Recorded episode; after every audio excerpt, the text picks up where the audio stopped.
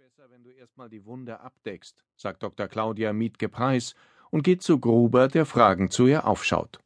So wäre es zumindest medizinisch richtig, sagt sie. Okay, sagt Gruber und deckt die Wunde ab, so wie es Mietke-Preis gesagt hat. Gruber und Mietke-Preis sind Kollegen. Sie arbeiten aber nicht als Ärzte in einem Krankenhaus oder in einer Praxis zusammen, sondern am Filmset. Denn Martin Gruber heißt eigentlich Hans Siegel und ist Schauspieler. Er ist der Bergdoktor. Seine Sprechstunde hält er donnerstags um 20.15 Uhr im ZDF. Im Durchschnitt schauen ihm etwa fünf Millionen Menschen dabei zu. Und damit Gruber beherzt eingreifen kann und sich nicht zum Beispiel beim Verbinden verheddert, hat das Filmteam Claudia Mietke Preis angeheuert. Sie ist eine echte Ärztin. Und darauf, eine wie sie zu haben, ist die Produktionsfirma stolz. Aber was heißt das schon? Kann sie den Bergdoktor, verschrien als Heimatschnulze, als legitimer Nachfolger der seichten Schwarzwaldklinik, in eine Serie verwandeln, die auch höchsten medizinischen Ansprüchen gerecht wird? Könnte ein Arzt mit dem Können eines Dr. Med Martin Gruber auch in Wirklichkeit Leben retten? Oder würden seine Patienten sterben? Ist Mietke Preis nur ein wissenschaftliches Feigenblatt? Die erfolgreichen amerikanischen Arztserien Dr. House, Grey's Anatomy oder Emergency Room legen die Latte hoch. Was gezeigt wird, ist fachlich richtig.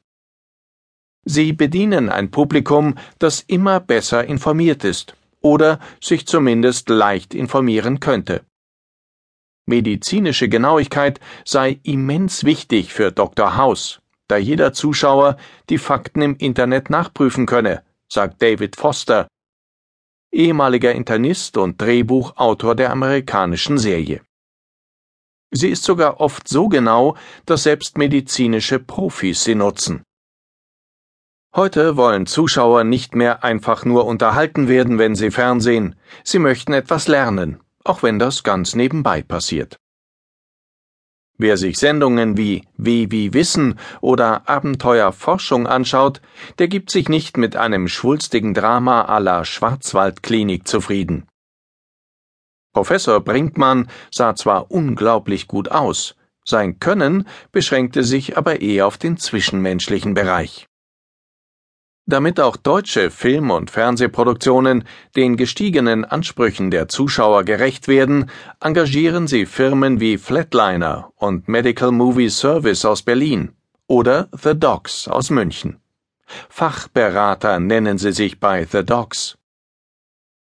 Angefangen hat alles 1998 auf dem Oktoberfest.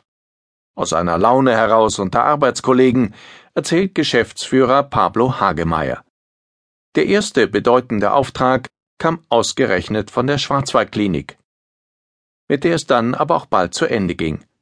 The Docs betreute noch zwei Folgen, dann wurde die Serie abgewickelt. Wir haben die Schwarzwaldklinik quasi zu Grabe getragen, sagt Hagemeyer.